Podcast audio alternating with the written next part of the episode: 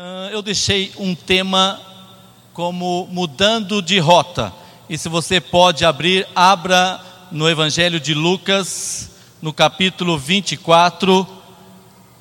É um texto longo, mas você vai ver que é bem interessante. Vou lê-lo primeiro e logo seguindo nós oramos, tudo bem? Preste atenção há palavras importantes aqui. A nossa versão, versão revista e corrigida, tem uma palavra bem interessante que em outros textos nós não encontramos. Diz assim a palavra de Deus: E eis que no mesmo dia iam dois deles para uma aldeia que distava de Jerusalém, sessenta estádios, cujo nome era Emaús iam falando entre si de tudo aquilo que havia sucedido. E aconteceu que, indo eles falando entre si e fazendo perguntas, um ao outro, o mesmo Jesus se aproximou e ia com eles. Mas os olhos deles estavam como que fechados para que o não conhecessem. E ele lhes disse: Que palavras são essas que caminhando trocais entre vós, e por que estáis tristes? E respondendo um, cujo nome era Cleo, Cleopas, disse: Disse-lhe: És tu só peregrino em Jerusalém e não sabes as coisas que nela têm sucedido nesses dias? E ele lhes perguntou: Quais? E, e eles lhe disseram: As que dizem respeito a Jesus Nazareno, que foi varão, profeta, poderoso em obras e palavras diante de Deus e de todo o povo e como os principais dos sacerdotes e os nossos príncipes o entregaram à condenação de morte e o crucificaram. E nós esperávamos que fosse ele o que remisse Israel. Mas agora, sobre tudo isso, é já hoje o terceiro dia desde que essas coisas aconteceram. É verdade que também algumas mulheres dentre nós nos maravilharam, as quais, de madrugada, foram ao sepulcro e não achando o seu corpo, voltaram, dizendo que também tinham visto uma visão de anjos que dizem que ele vive. E alguns dos que estavam conosco foram ao sepulcro e acharam ser assim como as mulheres haviam dito, porém a ele não o viram. E ele lhes disse: Ó oh, e tardos de coração, para crer tudo o que os profetas disseram. Porventura não convinha que o Cristo padecesse essas coisas e entrasse na sua glória? E começando por Moisés e por todos os profetas, explicava-lhes o que dele se achava em todas as Escrituras. E chegaram à aldeia para onde iam, e ele fez como que quem ia para mais longe. E eles o constrangeram, dizendo: Fica conosco, porque já é tarde e já declinou o dia e entrou para ficar com eles. E aconteceu que, estando com eles à mesa, tomando o pão, o abençoou e partiu e lhe deu. Abriram-se-lhes então os olhos e o conheceram, e ele desapareceu-lhes. E disseram um para o outro: Porventura não ardia em nós o nosso coração, quando pelo caminho nos falava e quando nos abria as Escrituras? E na mesma hora, levantando-se, tornaram para Jerusalém e acharam congregados os onze e os que estavam com eles. Feche os seus olhos. Pai, nós te agradecemos por essa grande oportunidade, oportunidade de ouvirmos a tua palavra. Apenas rogamos sinceramente o auxílio do teu espírito para que ao falarmos sejamos claros, simples, concisos e ao ouvirmos, tenhamos o nosso coração aberto para que essa palavra produza fruto 30, 60, 100 por um. Assim nós oramos em nome de Jesus. Amém. Esse texto é um texto muito simples e você vai ver, é possível que na cabeça dos, desses dois discípulos. É interessante que você não encontra a palavra discípulo nesse texto, no capítulo inteiro de, 20, de Lucas 24, mas você deduz automaticamente que, você, que eles eram discípulos de Cristo. um inclusive chamava Cleopas, e nessa nuvem de palavras, é possível que também na cabeça dele estava acontecendo isso. Você, eu, eu quis enfatizar, logo no começo, eles estavam conversando e fazendo perguntas. A Bíblia não fala que eles estavam conversando, mas é fato que eles estavam assim, voltando. Olha que interessante, que Emaú significa riacho de águas quentes. Eles estavam em Jerusalém e estavam voltando para Emaús. É possível que eles estavam pensando assim, bem, Jesus foi muito bom, Jesus foi uma pessoa excelente, mas sabe de uma coisa? É melhor eu tomar, chegar em casa, tomar um banho e acho que vou tocar a minha vida. O contexto e a essência do texto você vai ver por isso eu deixei um tema mudando de rota, porque eles estavam em Jerusalém. A posição era essa, era Jerusalém, mas porque estavam perguntando, e no original, no texto receptus do grego, a, a ideia é de murmurando. Essa pergunta que eles estavam fazendo entre si, quase que já uma murmuração, e nós lemos, porque eles estavam já desanimados. Olha, três dias e já não aconteceu nada e eles estavam tomando uma iniciativa, estavam em Jerusalém, cidade da paz, estavam querendo voltar para Emaús. E aí, meu irmão, queria que você prestasse atenção no que nós vamos meditar, além dessa mudança de rota.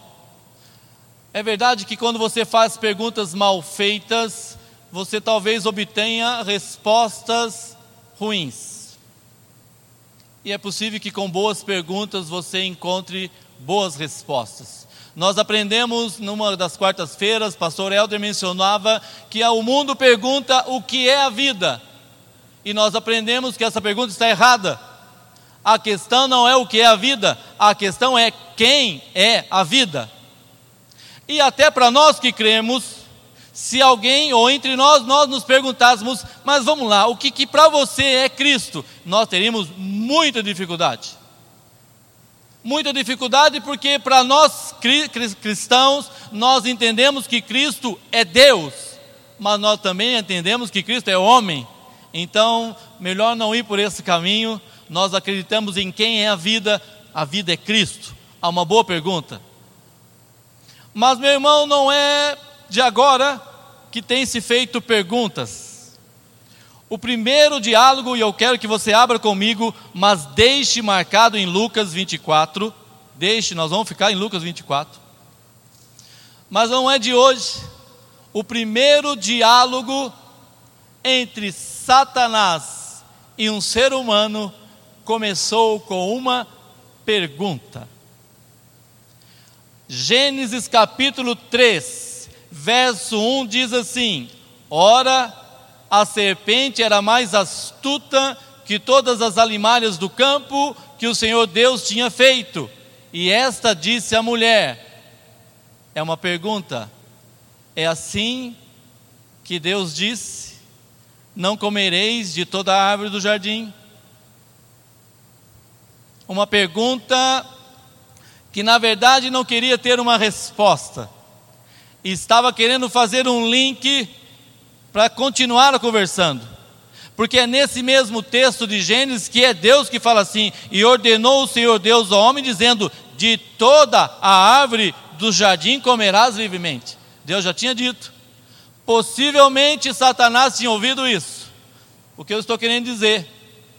Se talvez para Eva aquela pergunta não fosse assim tão ruim, mas era uma pergunta que estava com uma intenção ruim. Uma outra coisa, conversando com meu filho, eu falei sim, mas é verdade também que há boas perguntas feitas por más pessoas. Como aquele momento em que Cristo, no sinédrio, é esbofeteado e ironicamente lhe perguntam você não é profeta, dizem quem bateu. Ou então os sacerdotes diziam: Você não é o Cristo? E Cristo tem que responder: Olha, tu dizes.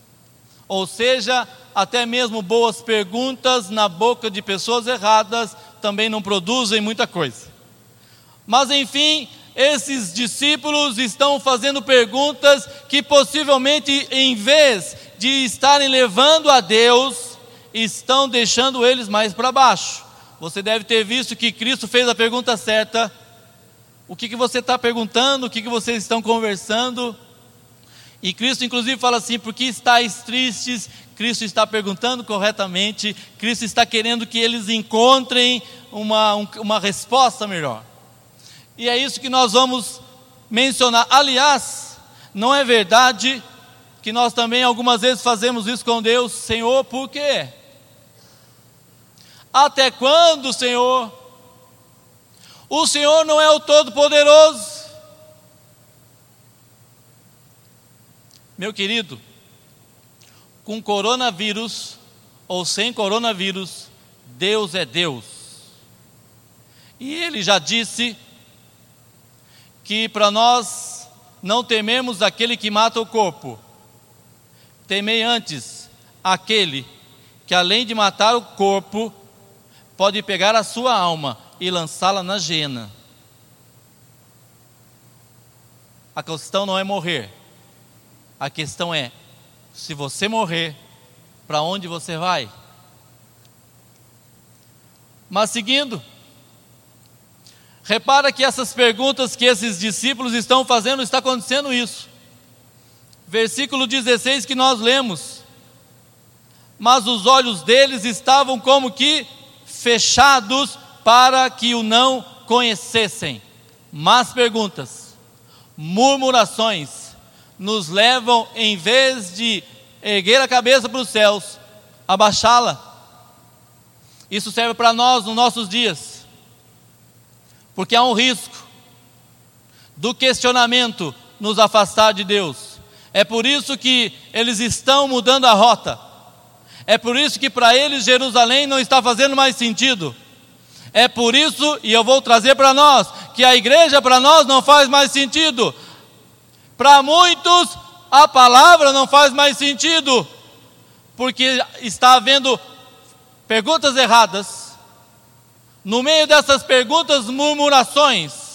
E isso, meu irmão, não vai me e te levar para cima, vai te levar para baixo, vai te levar para Emaús, vai te fazer tomar um banho de água quente. E me desculpe, você vai só tomar um banho de água quente e mais nada. E seguindo, não é isso que está acontecendo com eles? Versículo 17. E ele lhes disse: Olha a pergunta certa de Cristo: Que palavras são essas que caminhando trocais entre vós? E por que estáis tristes? Essa é a pergunta certa.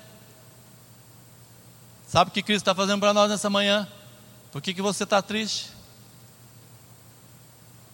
Por que, que você está falando isso? Deus está nos direcionando nessa manhã. E Deus quer fazer com que nós mudemos a nossa rota. Em vez da murmuração, em vez da pergunta errada, Cristo está dizendo: por que, que você está falando isso? Eu tenho a solução, eu tenho alegria. Sabe por que, que é pergunta errada? É Lucas também. Eles perguntam para Cristo o seguinte, no versículo 18: És tu só peregrino em Jerusalém? E olha a parte da pergunta errada. E não sabes as coisas que nela têm sucedido? Não sabes as coisas? Meu querido, eles estavam diante do Todo-Poderoso. E vão perguntar para ele: Não sabes as coisas? A pergunta está errada. a pergunta está errada. E as respostas que ele dão a ele e a eles mesmos também vão estar erradas. Porque preste atenção, o versículo do 19 a 21, eles começam a dizer assim: E ele lhes perguntou: Quais? Cristo perguntou a pergunta certa. E eles vão dizer: E eles disseram as que dizem respeito a Jesus Nazareno. Agora preste atenção, que foi varão perfeito. Para os nossos dias, varão seria um homem, e profeta, varão profeta, e profeta um bom orador. O que eles estavam dizendo era: bem, ele foi um grande homem e tinha uma grande oratória. E nós vamos ver que não era isso. Mas continua. Eles vão dizer assim, no versículo 20: E como os principais dos sacerdotes e os nossos príncipes, o que está escrito aí? O entregaram à condenação de morte e o crucificaram? Essa resposta é errada. Mas tem uma ainda. O versículo 21 diz assim: E nós esperávamos que fosse ele o que remisse Israel. Está errado, meu irmão? A pergunta começou errada. Você não sabe das coisas? Você acha que Deus não sabe das coisas? Você acha que Deus foi pego de surpresa com o coronavírus? Você acha que Deus está se mexendo no trono? Isaías, quando teve a visão de Deus, diz assim: E o vi assentado no trono. Sabe o que isso significa? Nada mexe, nada alcança. Ele é Deus, ele tem autoridade, ele tem poder. O problema desses discípulos foram as perguntas erradas e estão obtendo respostas erradas. E nós vamos ver o que, que Cristo tinha falado. Como eu disse, você não vai encontrar a palavra discípulo claramente se referindo a esses dois, mas certamente eles tinham ouvido isso daqui, ó. Mateus, Mateus, João, João, e você vai, pode abrir e mantenha Lucas aí. Vai em Mateus, no capítulo 12, versos 10 a 42, e essa é a resposta que Cristo vai dar quando falaram que ele era apenas um homem com boa oratória, um varão profeta. Cristo vai dizer o seguinte em Mateus capítulo 10, 12, versos 40 a 42: Pois como Jonas esteve três dias e três noites no ventre da baleia, assim estará o filho do homem três dias e três noites no seio da terra.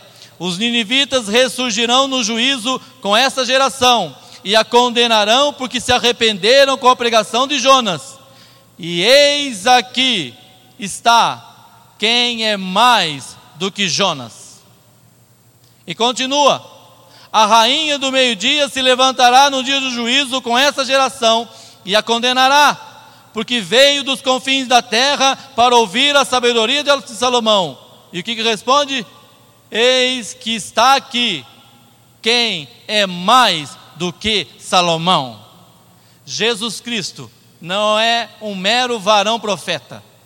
Jesus Cristo é muito maior do que aquela pessoa que você consiga imaginar. Ele é muito maior. Ele está acima. Cristo é Deus. Cristo é todo poderoso. Está alguém maior do que Jonas, está alguém maior do que Salomão. Mas não termina. Abra, você está em Mateus, abra Mateus 26. Esse texto me arrepia, Pastor Paulo. Mas você vê que Deus tem os seus propósitos.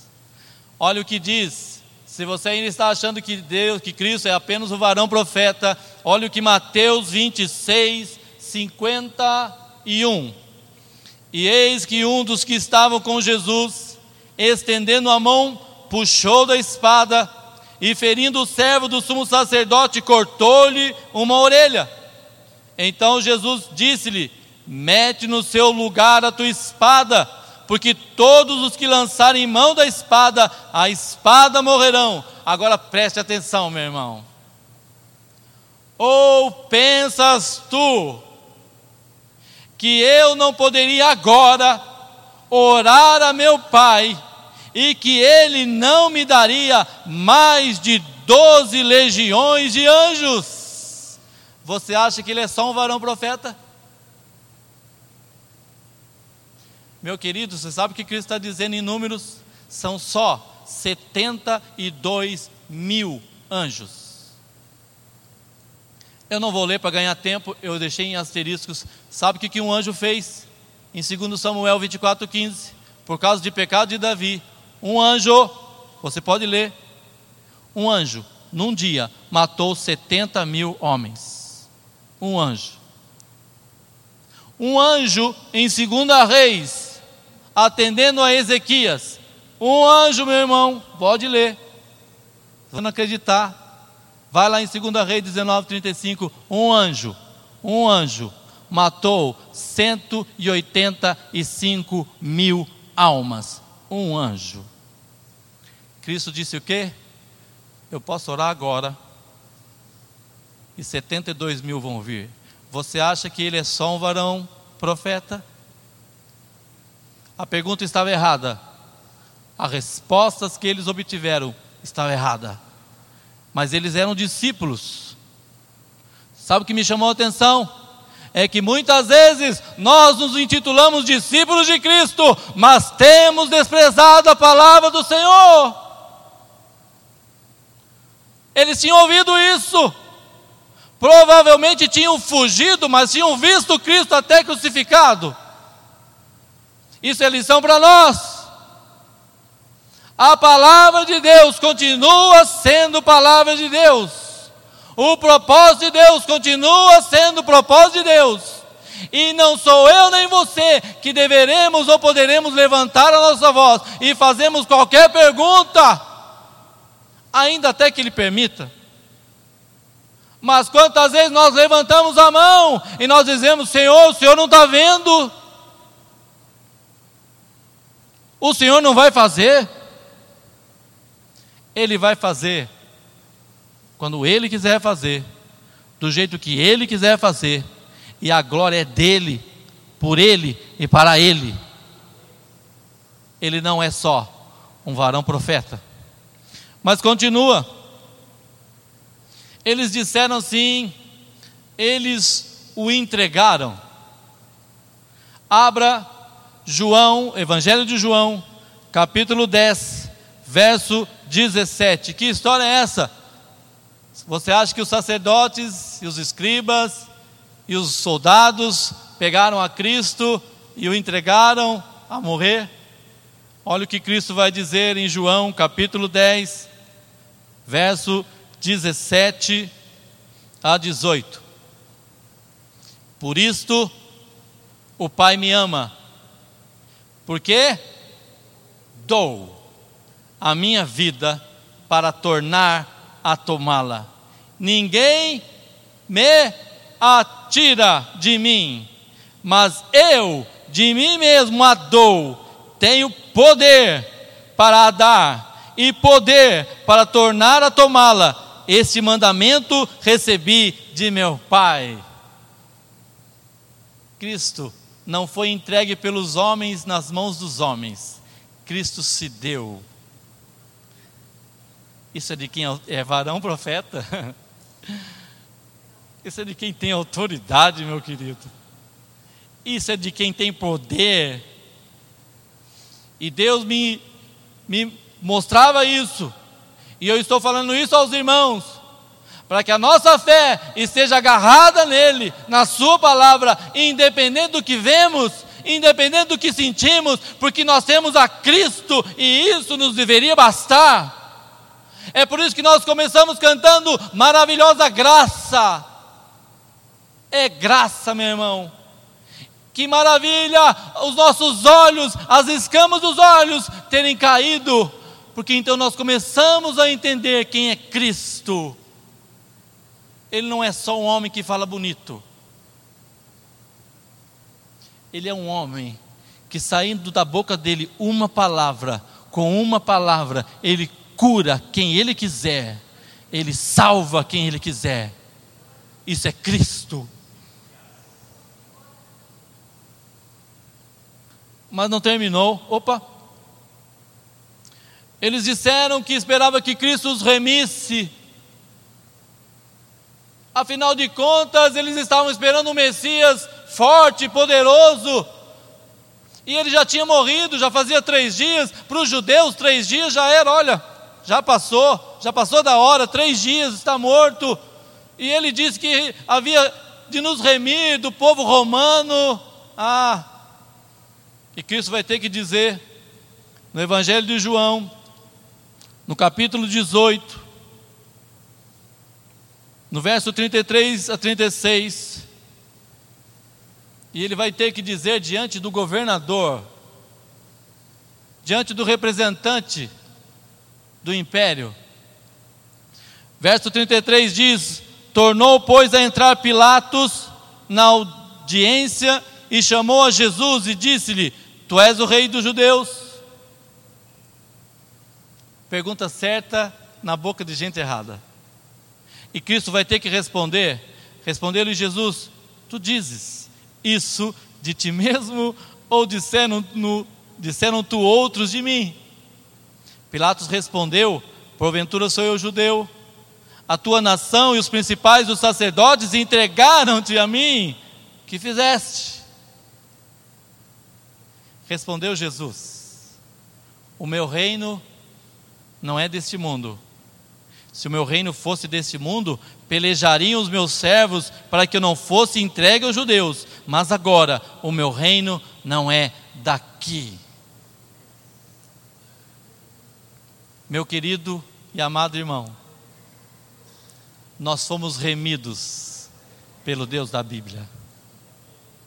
E nem estamos esperando remissão de reino da terra. Nós cremos que a remissão já chegou para todo aquele que crê.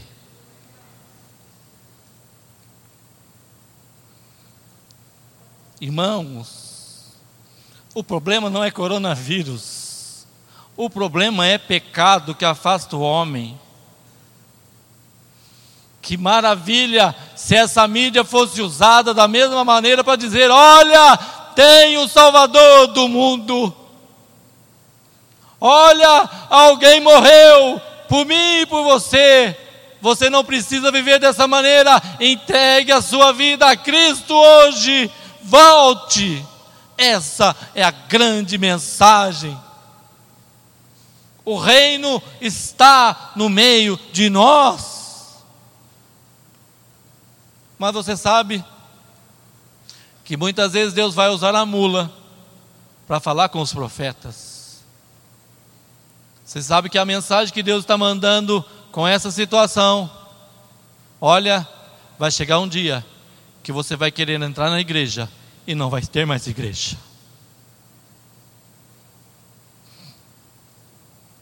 Vai chegar um dia, meu irmão e minha irmã, que você vai querer ouvir a palavra e não vai ter mais palavra. Deus está usando a mula Deus está usando dessa situação para dizer: olha, eu vou vir, eu estou à porta, vai chegar o dia em que eu vou cerrá-la, não vão entrar.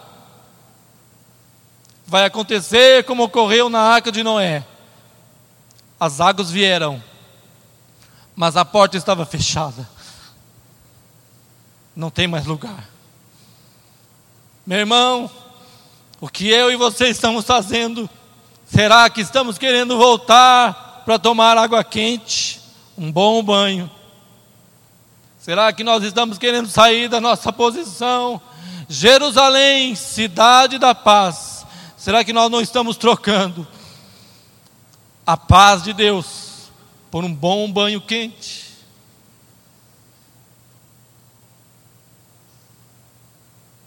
Glória a Deus tem uma pergunta certa e tem uma resposta certa. Está aí em Lucas. É Cristo que está fazendo a pergunta certa e vai dar a resposta certa. Versículo 24, capítulo 24, versículo 25, que nós lemos. E ele lhes disse: Honestos, e tardos de coração, para crer tudo que os profetas disseram. Porventura, não convinha que o Cristo padecesse essas coisas e entrasse na sua glória? Está aí a pergunta. Não convinha? A pergunta certa, meu irmão, a pergunta não é nós falamos Cristo, por que, que o Senhor passou por isso e por que, que eu estou passando por isso? A pergunta certa é que Cristo diz: não convinha que isso ocorresse. Ou você acha, meu irmão, eu já cheguei a ouvir de pessoas, eu já ouvi de pessoas dizendo que Cristo havia fracassado. Afinal de contas, ele morreu, fracassou. Está cego, está surdo, está nu. Uma pessoa que pensa assim. Cristo está vivo. O que aconteceu é que convinha que ocorresse. O que muitas vezes acontece comigo e contigo é porque convém que ocorra. Convém que passemos situações, convém. Para que nós nos amadurecemos. Chega, meu irmão, de sermos crianças na fé. Estamos comemorando o aniversário dessa igreja. Já é hora de deixarmos de sermos menininhos e crescemos. Entramos numa nova fase é Cristo que pode fazer isso para nós. Convém. Convém passarmos certas tribulações, convém. Convém passarmos coisas que nós não entendemos, convém, Senhor. Só nos ajuda, só nos ajuda a ou perguntarmos certos, ou melhor, talvez cerrarmos os lábios e falarmos: Senhor, seja feita conforme a tua vontade. a resposta de Cristo produz algo em nós. E eu já estou encerrando. É nesse mesmo livro de Lucas 24, 29 a 30. Sabe o que está acontecendo? Cristo começa a falar com eles, começa a falar com eles desde Moisés, os profetas, explicava-lhes toda a Escritura. E sabe o que começa a acontecer? E eles, deixa eu só ler o 28, porque eu acho muito interessante. E chegaram à aldeia para onde iam, e ele fez como quem ia para mais longe. Deixa eu só chamar a atenção. Cristo é uma pessoa muito educada, viu? Cristo deu a entender: não, não vou incomodar vocês, eu estou indo, ele está seguindo diante. Cristo não vai invadir a sua nem a minha vida, nem a sua nem a minha vontade. Cristo é muito educado. A ponto de eles, aí eu vou ler o versículo 29, e eles o constrangeram, dizendo: Fica conosco, porque já é tarde e já declinou o dia e entrou para ficar com eles. A palavra de Deus, a presença de Deus, vai querer, vai fazer com que nós queiramos que Ele fique conosco. Além disso, olha o que vai acontecer, versículo 30. E aconteceu que, estando com eles à mesa, tomando o pão, o abençoou e partiu. Sabe o que está acontecendo? Ele não era apenas um varão profeta, ele não era apenas um viajante, ele começa a ser anfitrião. Anfitrião sabe o que é? A pessoa mais importante. Você e eu quer, queremos Cristo como a pessoa mais importante? Será que nós queremos que Ele fique conosco? E se Ele ficar conosco, Ele vai partir o pão, Ele vai dar de comer para mim e para você. participamos da sua ceia. Meu querido, nem só de pão viverá o homem, mas da palavra que procede da boca de Deus. Vamos participar, participar da ceia. Os nossos olhos vão ser abertos. Versículo 31: Abriram-se-lhe então os olhos e o conheceram. Que nessa manhã, no nome de Jesus, caiam de nós as escamas. Se porventura na caminhada os seus olhos estão fechados, que nessa manhã os seus olhos sejam abertos pela palavra, por Cristo. E disseram um para o outro: Porventura não ardia em nós o nosso coração quando pelo caminho nos falava e quando nos abria as Escrituras, que o Espírito Santo de Deus, mais do que um sentimento, faça arder em nós a presença de Cristo. Longe de nós a morneza, longe de nós a frieza, mas em nós o fogo do Espírito, vem em nós o calor do Espírito, porque os dias são maus, mas se nós estivermos com as nossas lâmpadas acesas, nós não vamos ser pegos de surpresa. E encerrando, versículo 33. Eles mudaram o rumo, mudaram a rota, e na mesma hora, levantando-se, tornaram para Jerusalém. Não queira tomar um banho de água quente, é muito bom. Faz bem, mas melhor é voltar para Jerusalém. Melhor é estar na cidade do grande Deus. Melhor é estar com a palavra, porque isso não tem a ver com coisa física, tem a ver com experiência com Deus. Que nessa manhã nós mudemos o nosso, a nossa rota.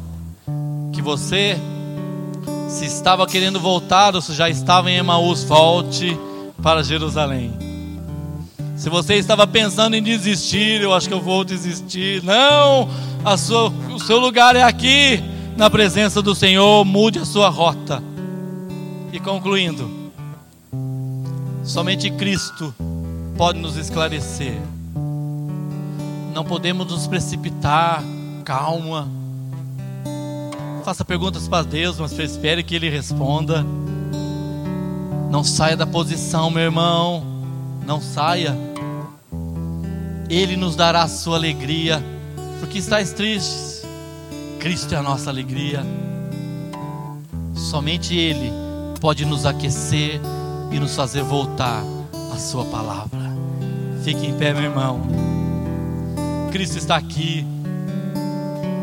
A vida de Cristo está aqui. O Todo-Poderoso está aqui. Convém que passemos por certas coisas, convém. Não cabe a nós o um murmúrio. E cuidado com as perguntas mal feitas, porque elas vão te dar respostas incorretas. Cuidado. Feche os seus olhos. Senhor, nós queremos agradecê-lo por essa manhã. Agradecemos, Senhor, porque muitas vezes é o Senhor mesmo quem tem pecado na nossa mão, quem tem nos feito voltar. Quantas vezes, Senhor, nós corremos o risco, ou até mesmo nós saímos do, da rota, mas nessa manhã, Pai, nós podemos crer, Tu nos pegou pela nossa mão e disse: Não, não é por aí, o caminho é esse, andai por ele. Por isso, Pai, recebe a cada um de nós na tua mão. Remove de nós toda murmuração. Remove de nós todo questionamento incorreto. Dá-nos um coração sereno e humilde, na expectativa de que não estamos diante de apenas de um varão profeta, estamos diante do Senhor Todo-Poderoso. Não estamos diante daquele que foi fraco, frágil, não Estamos diante daquele que se entregou por amor de mim, por amor dos meus irmãos. Finalmente, Senhor, que nós voltemos, ou melhor ainda, permaneçamos em Jerusalém, na tua palavra, na tua presença. Assim nós oramos, agradecemos, em nome de Jesus. Amém.